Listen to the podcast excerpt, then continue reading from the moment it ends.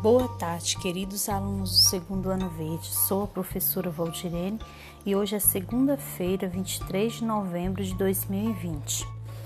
Para o dia de hoje estão programadas atividades do PET volume 6 de Matemática, História e Ciências. Vamos começar por matemática.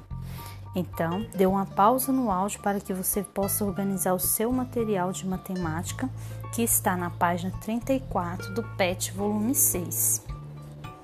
Orientações aos pais e responsáveis. Inicie atividade com a criança explicando que será trabalhada a integração entre as operações e medidas, por meio da leitura e interpretação de gráficos e tabelas. Atualmente encontramos tabelas nos mais variados contextos da vida de uma pessoa.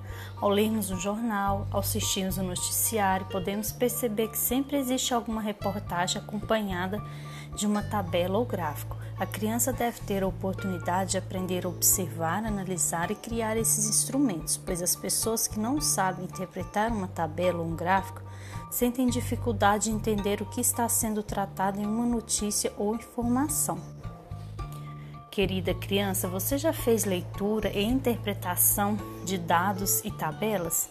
Para as atividades de hoje, vamos entregar, integrar as operações e as medidas aprendidas por vocês nas semanas anteriores, medidas de comprimento e medidas de massa. Você irá resolver atividades que envolvam leitura e interpretação de gráficos e tabelas sobre estudos, sobre estes estudos. Para saber o que são gráficos e tabelas, se ligue na expressão quer saber mais. Preparado? Hoje você fará muitas descobertas matemáticas. Bons estudos! Quer saber mais? Tabelas e gráficos são recursos bastante utilizados para representar resultados de pesquisas informações de forma organizada. Com eles podemos visualizar muitas informações numéricas em um pequeno espaço, o que facilita a leitura, interpretação e a utilização desses resultados. Adulto, dê uma pausa no áudio neste momento para vocês acessarem a seção Quer Saber Mais, que está lá na página 33. Lá tem um link que também vai tratar sobre este assunto, sobre tabelas e gráficos. Depois que vocês acessarem este link, acesse também no cronograma da semana, que também terá um vídeo antes de começar as atividades, que também tratará sobre o assunto da aula de matemática de hoje. Já conseguiu assistir os vídeos? Então vamos começar. Atividade 1. Roberta mediu a altura de cada sobrinho. Veja a tabela com os resultados das medidas encontradas. Altura dos sobrinhos de Roberto. Nome, altura em centímetros. Observe que essa tabela está separada por dois itens. O primeiro item. Ah, antes da gente falar dos itens, essa tabela tem um título. Qual que é o título dessa tabela? Altura dos sobrinhos de Roberta. O que, quais são os itens que vai ter nessa tabela? Um nome e a altura em centímetro. O Tiago, qual que é a altura dele? 109 centímetros. A Mariana, 118 centímetros. A Carla, 86 centímetros. E o Pedro, 114 centímetros.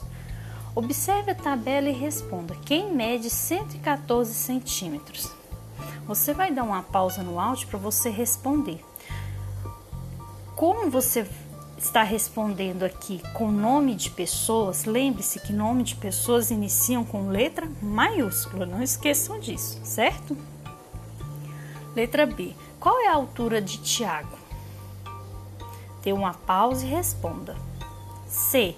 Quem é o mais baixo de todos? Dê uma pausa e responda. E o mais alto? Quem é o ao mesmo tempo maior que Carla e menor que Pedro? Ó, oh, para você responder, você tem que ir lá na tabela. Primeiro você tem que ver qual que é a altura da Carla, 86 centímetros. Então, tem uma pessoa que é mais alta que ela, mas que também é menor que Pedro. Quem que é? Você tem que olhar, no caso, a altura da Carla e de, de Pedro para você responder essa pergunta. Dê uma pausa e responda. Letra F. Quantos centímetros Mariana tem a mais que Pedro? A mais. O próprio nome está dizendo, né? Quantos centímetros tem a mais que Mariana tem Mariana do que Pedro. Mariana tem 118, não é? E Pedro 114. Então, para você fazer esse cálculo, você vai ter que fazer uma subtração, né? Para você descobrir quanto, para você descobrir a resposta certa, né? Quantos centímetros Mariana tem a mais que Pedro, certo? Dê uma pausa e responda. Número 2. Escreva o nome dessas crianças da mais baixa para a mais alta, ou seja, em ordem crescente. Dê uma pausa e responda. Número 3. Desafio. Responda oralmente, peça um adulto para te ajudar a escrever. A pessoa mais velha de sua casa será sempre a mais alta? Por quê? Se sim, você vai escrever sim, ponto final e, e explicar o porquê. Se não, você vai escrever não, ponto final e explicar o porquê. Lembrando que todas as frases começam com letra maiúscula e no final tem que ter uma pontuação. Respondeu sua atividade? Agora faça uma revisão em todas as suas atividades de matemática e observe se elas estão escritas de forma correta. Agora que você já fez a sua revisão, nós vamos para o próximo estudo que será o de história. Então, no próximo áudio, vocês ouvirão as orientações sobre as atividades de história. Até mais!